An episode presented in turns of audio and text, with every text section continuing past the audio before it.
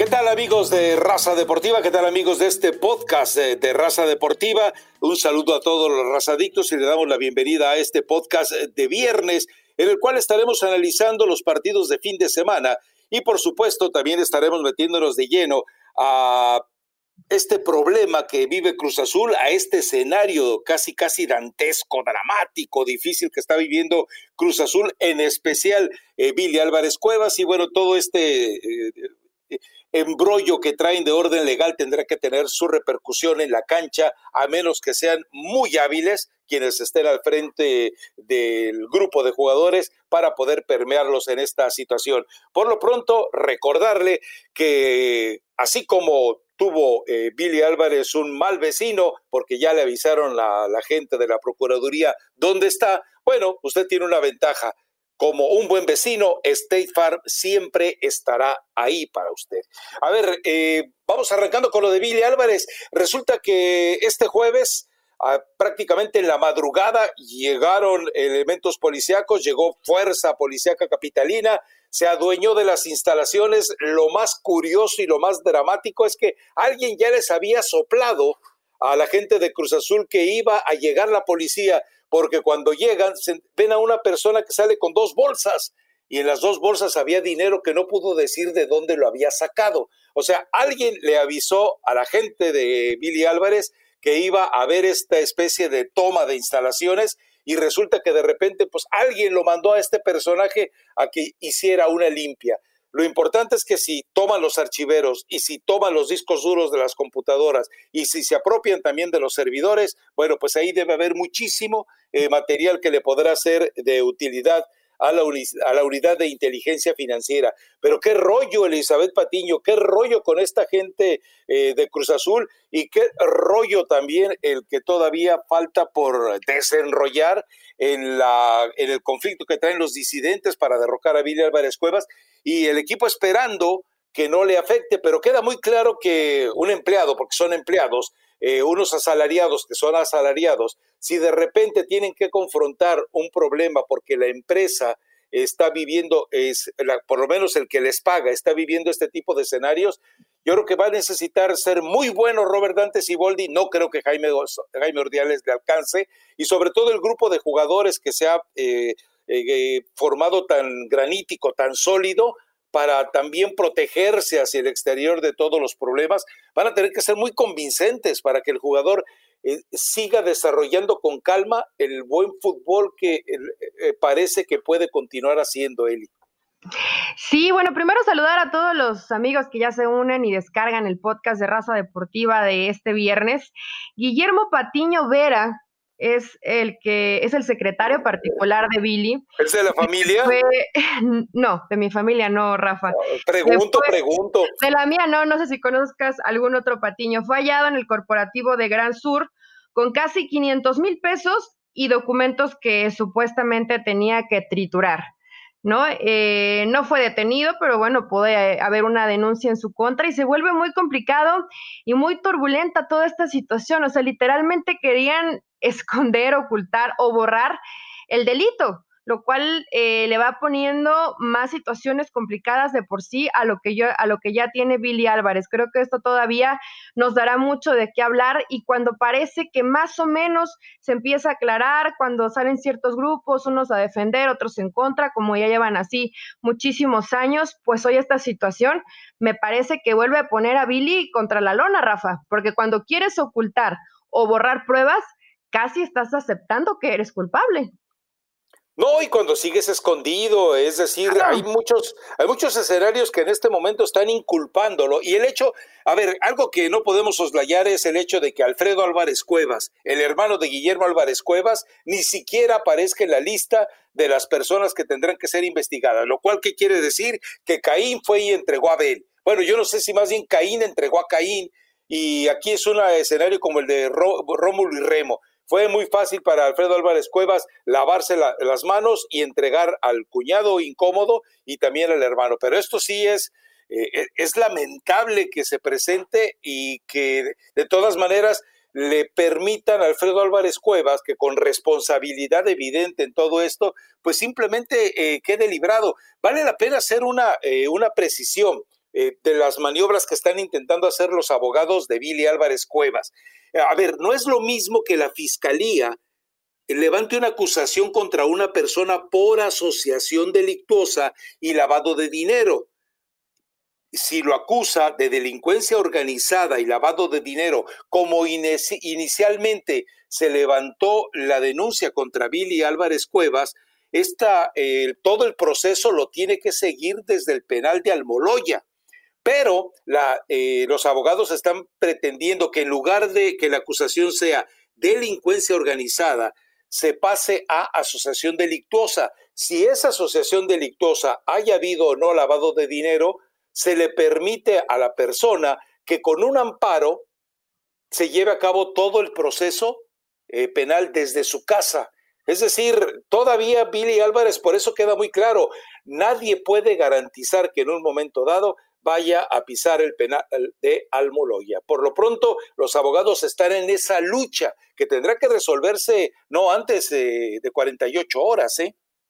Sí, ya las horas comienzan a transcurrir y se vuelve complicado. Esta situación que comentas, Rafa, es muy importante por cómo te puede completamente cambiar la cara de cómo va a encarar este proceso Billy Álvarez y seguramente es lo que están buscando los abogados, ¿no? Porque bien lo dice la contraparte, no hay manera de que haga válido este amparo que se renovó en el mes de junio. Bueno, pues cambiando el nombre, sí habrá manera de que haga válido este amparo con el que sí cuenta Billy Álvarez, pero que por, por delincuencia organizada no podría entrar en vigor.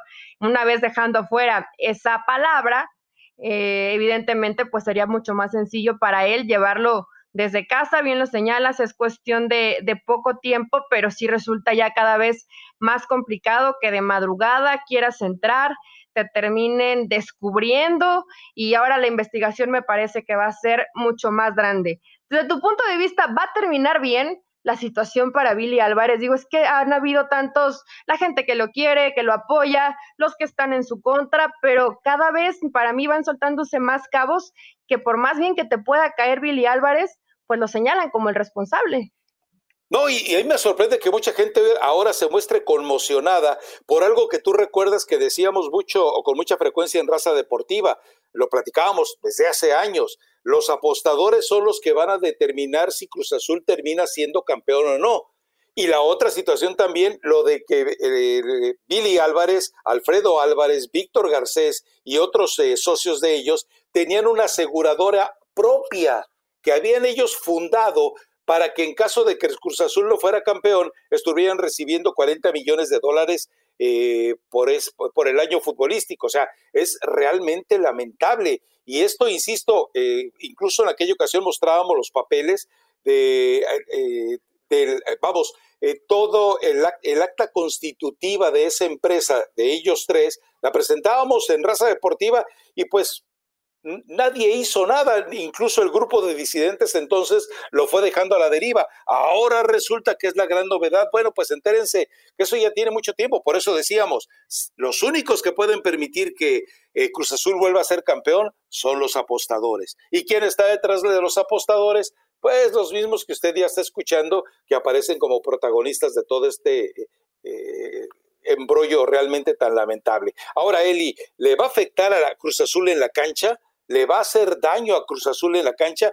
Tiene un partido importante. Quedaron todavía algunas dudas del efecto que estaba causando en ellos eh, lo que vimos en el partido anterior, la forma en que tan dramáticamente consigue el empate a uno. Pero esta vez va con un adversario que conoce muy bien las condiciones de este tipo eh, de, de, aspectos que pesan en la cancha y yo creo que el León le puede poner un freno, ¿eh? Sí, León tampoco ha jugado tan bien. Ahora hay muchas situaciones hoy pues, Cruz Azul que tiene que, arreglar, dejando a un lado el tema administrativo y pensando en tema equipo y refiriéndonos a Ciboldi, que en la conferencia de hace apenas unas horas no sabía que algunos de sus jugadores andaban en la playa. El tema del Catita Domínguez, que fue hospitalizado por el tema de una complicación pulmonar, la cual fue derivada de que él hace algunas semanas recordaremos que fue positivo en COVID aunque señalaban que era sintomático, pero las pruebas hay que hacerlas semanalmente y después de los 40 días es cuando ya se puede dar el alta médica. Esperamos que el Catita se, se termine recuperando, evidentemente no va a contar con él para, para este partido, pero estaba Juan Escobar, estaba Aldrete, estaba Santiago Jiménez en la playa, como si nada, Rafa, el jugador sigue sin entender, y peor aún, que si Boldi sale y dice en conferencia, no, pues yo no sé de qué me hablan, no estaba enterando, enterado sigue la irresponsabilidad, la buena para ellos que regresa Jonathan Rodríguez, ¿no? Que es más que evidente que para que puedan finalizar y aprovechar las jugadas y el fútbol que generen, tienen que tener al uruguayo. Pero en el tema de cómo se está comportando Cruz Azul, está dejando demasiadas dudas fuera de la cancha.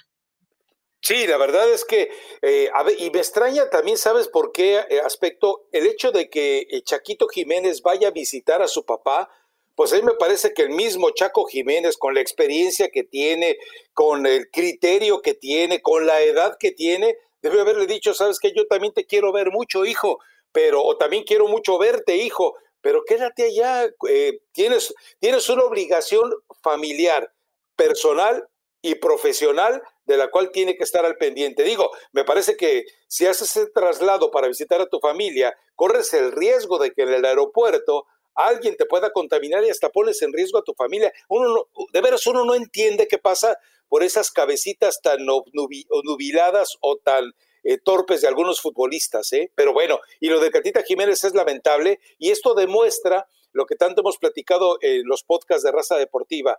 El hecho de que salga un negativo no significa nada. Y el hecho de que salga un positivo asintomático tampoco es garantía de que a largo plazo no se presenten algunas repercusiones del virus. Entonces, eh, sí, Cruz Azul. Y por cierto, recordar al auditorio, eh, recordarle por supuesto a todos los razadictos, Cruz Azul contra León es un partido que ustedes podrán seguir a través de la pantalla de ESPN Deportes. Y yo les recomiendo también que sobre el tema de Cruz Azul se, eh, se mantengan conectados a ESPN Digital, a ESPN Deportes, porque la cobertura que han estado haciendo Omar Flores y León Lecanda realmente ha sido excepcional. Así que manténgase conectados con ellos. Y bueno, eh, tú, Piojo Herrera, ¿qué, Eli? ¿Y vas a seguir eh, todavía criticándolo, atacándolo, cuestionándolo después de que está entregando buenas cifras? Mi Piojo Herrera, tu amigo, ¿no, Rafa? Que aquí lo hemos, eh, no, no quiero decir reventado, porque no, no ha sido reventado, en realidad simplemente eh, señalamos las veces en que América se ha equivocado, pero hoy lo tienen ahí con seis puntos, un partido bien jugado ante un rival que no puso eh, absolutamente nada en la cancha y un partido contra Pachuca que no fue el mejor de América, pero que también eh, termina ganando y creo que pudo haber ganado por, por un marcador más abultado. Hoy tiene enfrente a Necaxa, tampoco es que el rival te vaya a exigir mucho, es un equipo que ya tiene un rato trabajado, pero que le sacaron a Quiroga que era de su mejor jugador, sin, sin temor a equivocarme. Entonces, creo que América podría tener un escenario más o menos favorable, ¿no? Ya jornada tras jornada y lo que platicamos, ya no hay rival débil, no hay rival pequeño, no hay eh, un resultado que podamos garantizar, porque nos lo acaba de demostrar Cruz Azul, que venía jugando mucho mejor, que Puebla es un equipo modesto y que aún así terminó haciéndole un buen partido. Entonces creo que América puede seguir por esta línea de seguir jugando bien, de ver qué pieza sigue recuperando Miguel Herrera y ante Necaxa, no como obligación, pero sí parte como favorito del América. Sí, ya, ya no hay nada de rivalidades ni de clásicos, eso ya se murió hace mucho tiempo.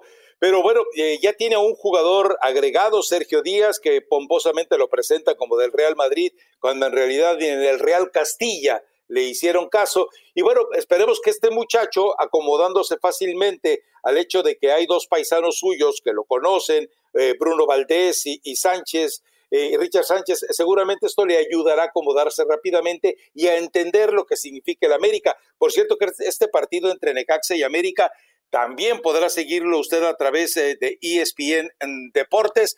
Está programado para el viernes. Viernes, y hoy. Eh, lo podrá seguir eh, obviamente a partir de las 5 de la tarde. 5 de la tarde, 5 y media arranca el partido, pero usted no se puede perder la previa a través de ESPN Deportes. Yo creo que América debe sacar también adelante este partido. Me parece que es un eh, adversario que está todavía pasando por problemas, bien dices tú, lo debilitaron y todavía lo que tiene en las manos mm, me parece que le va a quedar, aunque no desconoce el escenario plenamente, pero me queda claro que necesita todavía mucho trabajo por parte del cuerpo técnico. Y bueno, recordar al auditorio también, a los razadictos, que también el partido del otro que insisten en llamar, que es de los grandes de México, eh, Pumas, es, va contra Ciudad Juárez y también lo tendremos a través de ESPN Deportes. Y bueno, eh, este fin de semana veremos si el mando absoluto de la liga sigue en manos de capitalinos o si hay alguna modificación, lo veo complicado, pero bueno, eh, Pumas también con seis puntos, al igual que el América. Eh, deberíamos creer que tiene un adversario más o menos eh, cómodo, aunque Juárez tiene como de representante absoluto la lucha, la dinámica, el esfuerzo. Y, y, también ya no sabe uno ni qué pensar porque resulta que la gran ilusión es tener a Marco Fabián de la Mora. Dios, ¿con qué le van a pagar a Marco Fabián de la Mora? Pues no dice Gabriel Caballero que no tenían dinero, que iban a apostar la gente de cantera, que el presupuesto no alcanzaba. Y justo ayer que estuve bombardeándolo con WhatsApp y me dice, Eli, es que sí es una realidad, pero lo cierto es que todavía no lo firmamos, no lo podemos dar como manera oficial, porque yo tenía dudas, decía, bueno, es que de qué manera le van a pagar a Marco Fabián. Entiendo que están buscándolo, también me lo dice Gabriel por un tema mediático, pero luego los temas mediáticos terminan saliendo muy caros para el equipo y muy poco productivos en la cancha. Eh, honestamente que si van a gastar ese dinero, creo que puedes traerte por lo menos a dos o tres jugadores que te cumplan diferentes funciones mejor que lo que puede llegar a ser eh, Marco Fabián. Pues tiene un equipo eh, cortito, está Rubio, está Mendoza, Matías Fernández, que creo que es de lo mejorcito que tiene, Zavala, este que de pronto ya no tenía equipo y lo, lo terminan reviviendo, y enfrente Pumas, que parece que le vamos creyendo, ¿no? Aún no sabemos si va a quedar Linili o no al frente de los Pumas, pero Dineno está jugando muy bien, Tienes a Carlos González, que, tal que también tiene por lo menos una o dos posibilidades de gol en cada uno de los partidos. Así que Pumas puede seguir a lo mejor, siendo de lo mejor que nos da eh, este torneo y a ver si Dineno pues sigue con esa eh, puntería, porque ya van dos partidos haciendo goles y si sigue así, bueno, pronto puede llegar a una cosecha importante. No, y sobre todo el que eh, están respaldando el desarrollo de jugadores, ¿no? Es decir, eh, a final de cuentas, eso es muy valioso por parte de Pumas, porque lo vemos que se atreve a presentar a jugadores eh, jóvenes ahí, y tienen cara de niños, ¿no? El chamaquito García realmente eh, tiene cara de chamaco bobalicón que acaba de salir de una discoteca, pero a la hora de meter la pierna se puso bravo, se puso bravo en la cancha. Entonces, amarilla se llevó, Rafa. Entró, entró fuerte. Eh, entonces, eso eh, es muy valioso. Y bueno, eh, no podemos dejar de lado otro entrenador que se juega la vida, ¿no? Es decir, va contra un equipo, sí, de medio pelo, como es el San Luis, pero Rafa Puente, que acaba de recibir el respaldo, aunque esa telenovela, y mira que Rafa Puente fue actor de telenovelas, esa telenovela de que mis, mis jugadores me respaldan, ya se la vimos con Querétaro y no le funcionó. Ahora los del Atlas salen a decir, no, nosotros queremos que siga Rafa Puente. El jugador solamente tiene un escenario para demostrar hasta dónde está a gusto con su técnico, y es la cancha. Si el jugador sale a la tribuna y dice, lo queremos, es el mejor, no es culpa de él, es culpa nuestra, la única manera que pueden garantizar que funcione el proyecto de Rafa Puente es jugando bien al fútbol. Entonces, que se dejen de palabrería y que pongan acciones en la cancha, porque además es un partido a modo, ¿eh? No sé si ya, a ver, después de lo que ha pasado a Atlas y de pronto me puse a reflexionar, porque yo he sido de las críticas de, de Rafa Puente y esta eh, palabritas que luego utiliza en las conferencias de prensa, donde se habla muy bueno, donde es resiliente, donde, eh, bueno, eso hay muchas palabras más, ¿no? Eh, que ya nos tiene acostumbrados a esas frases Rafa Puente del Río, pero que realmente yo no sé si el jugador de pronto no las capta o hay que hablarle de una manera tal vez más sencilla, o, o no sé qué esté fallando ahí en el discurso entre lo que intenta transmitir Rafa y lo que termina percibiendo el equipo. Pero el jugador tiene que hablar en la cancha, eh, no tiene que hablar ni salir a dar la cara, ni decir lo respaldamos, porque no tienes que esperarte a sumar una cantidad eh, de derrotas desastrosa para una carrera de técnico como lo tiene hoy Rafa Puente, para decir es que sí lo respaldamos, es que sí estamos con él. Bueno, pues pártete la vida en la cancha, por lo menos si futbolísticamente te supera o es mejor el de frente, demuestra que quiere respaldar a tu técnico, porque realmente a Atlas parece que poco y nada es lo que le termina preocupando. Decir que San Luis es un rival a modo, más allá que tampoco ha ganado, tienen a Quiroga, Rafa, tienen a Berterame, a Ibáñez, Pablo Barrera, que cuando salió de Pumas estaba pasando por un buen momento. Guillermo Vázquez seguramente sabe que también no está en la cuerda floja, pero ya tiene que venir los buenos resultados. Decir que rival a modo para Atlas, yo no sé cuál de estos dos hoy está jugando peor. Me atrevo a decir que tal vez Atlas, ¿eh? Pero pues, estamos hablando del resucitado, supuestamente Atlas, que van a salir sus eh, gladiadores a partirse la cara por el Atlético San Luis. No, yo ¿Quién los va a salvar? ¿Renato Ibarra? ¿O quién va a salvar a este Atlas? Eh, pues esa es la gran esperanza, ¿no? Ya dijo Rafa Puente que Renato Ibarra está más que listo para eh, salvarle la chamba. Vamos a ver si es cierto. Y yo me imagino que Renato Ibarra va a salir a morirse. Es decir, eh, Renato Ibarra va a querer dar el partido de su vida. Y, yo lo que, lo que estoy todavía esperando es cuando juegan Atlas contra América. No he buscado, porque a mí me dijeron que uno de los acuerdos para cederle a Renato Ibarra era que cuando jugara contra el América pues se hiciera expulsar un partido antes o que se reportara lesionado. Yo no sé, a veces son como hay cosas, como hay como hay letritas oscuras en esos acuerdos que hay entre clubes. A lo mejor tú ya te, has enterado de alguno de ellos.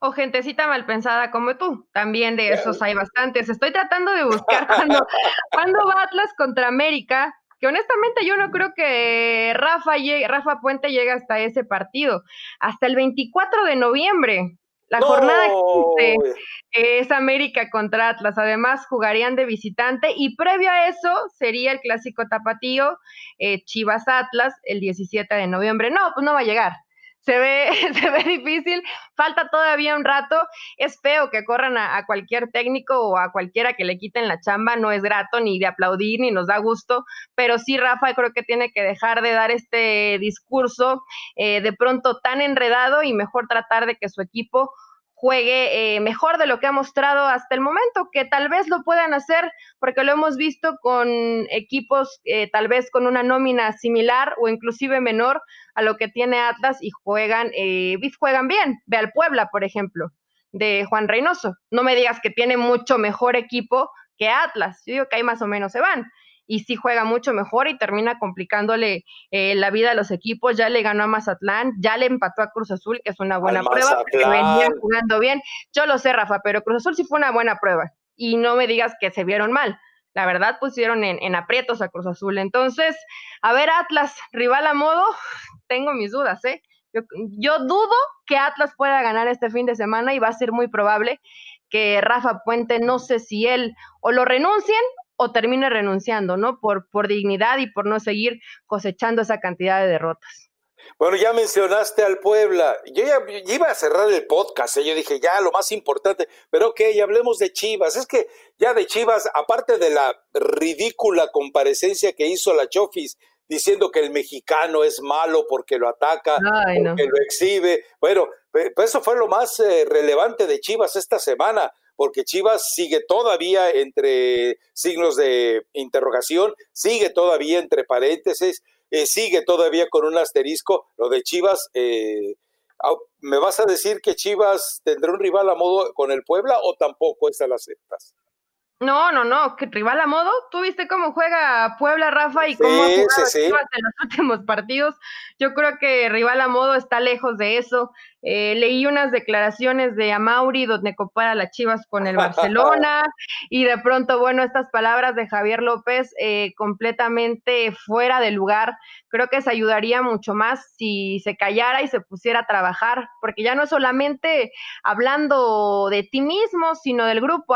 ¿Cómo, cómo, cómo me critican a mí y no critican a mis compañeros cuando nos estaba dando una paseada a León? pues gracias compañero, ¿no? Qué, qué bonito equipo y qué bonito grupo, eh, hoy lo que refleja Javier López después de estas declaraciones y entendemos perfectamente por qué su carrera se ha estancado y es lo que hoy es la Chofis porque pues habla de poca madurez, Rafa, lo escuchamos ahí, es que porque me juzgan, el pobrecito, todos me señalan, y a mis compañeros que, y en siete minutos yo no puedo hacer nada, y así es el mexicano, y cuando tienes muchos pretextos y poco trabajo, pues evidentemente no vas a, llegar a ningún lado. Creo que están esperando a ver si recuperan a Fernando Beltrán, probablemente si lo recuperen, creo que Chivas sí podría hacer partido, no te puedo asegurar que pueda ganarlo porque realmente Puebla juega bastante bien, pero eh, me parece que si recupera un par de elementos, Chivas podría hacerle un partido interesante al Puebla y que por fin caigan los goles de, de Macías, que le siguen saliendo ofertas, pero en México no está haciendo goles. No, la verdad es que eh, el Macías que estamos viendo con Chivas, donde tiene que llevar la carga del equipo, al Macías que veíamos con León, donde simplemente era un complemento del equipo, eh, nos deja en claro que el peso de la responsabilidad, de la camiseta, de las asignaciones que se le dan públicamente a Macías le está, le está quedando eh, demasiado grande. Pero bueno, eh, vamos rápido con pronósticos. A ver, Chivas Puebla. Chivas Puebla, creo que empatan a un gol.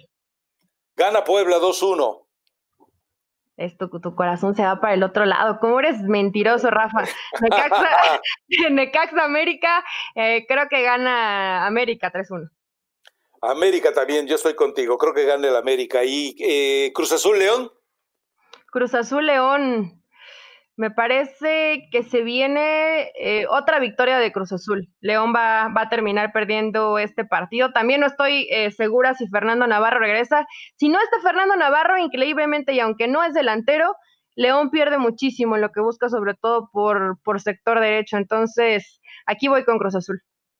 Lo enseñaron a jugar en el Atlante, el tipo sabe cómo debe jugar el fútbol moderno.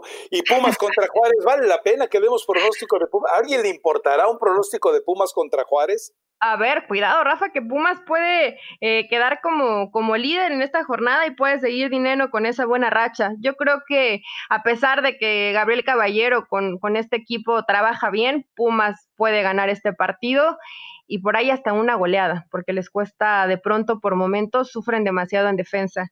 El cuadro de Juárez que se puede solucionar cuando llegue Marco Fabián, ¿no? Seguro. Sí, seguramente con la llegada de Marco Fabián de la Mora, pero yo me estoy dando a la tarea en este momento eh, de buscar detalles de este caballero Guillermo Patiño Vera, el hombre que fue encontrado saliendo de las instalaciones de Cruz Azul con fajos de billete, papeles y todo lo demás.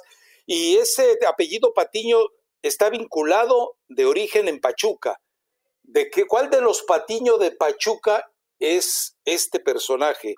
Bueno, lo voy a investigar porque hay unos Patiño muy vinculados al club y otros Patiño que no están vinculados al club. Ya veremos. Para la próxima semana les tendré eh, el árbol genealógico. ¿Cómo te encanta meter cizaña, Rafael Ramos? Nada que ver, nada que ver tu apreciación. Pero bueno, no importa, te pusiste a investigar música de banda, ¿verdad? No para nada, pero ¿qué le vas a proponer al auditorio musicalmente hablando? Porque queda claro que culinariamente eres un fiasco. Me, me, echo, me echo tontita, me echo pato, pero tengo que, ponerme a cocinar, la verdad. Eh, la de Seremos del Bebeto, que yo creo que le canta Billy Álvarez al Cruz Azul. Y en una parte dice, seremos siempre el uno para el otro, aunque la gente diga lo que diga. Entonces, pues ahí escúchenla, a ver si les gusta, si no propongan. Eh, ya me estuvieron poniendo ahí algunas eh, opciones de Bad Bunny, de Maluma, entonces podemos regresar la próxima semana al reggaetón. Bebeto, ¿qué?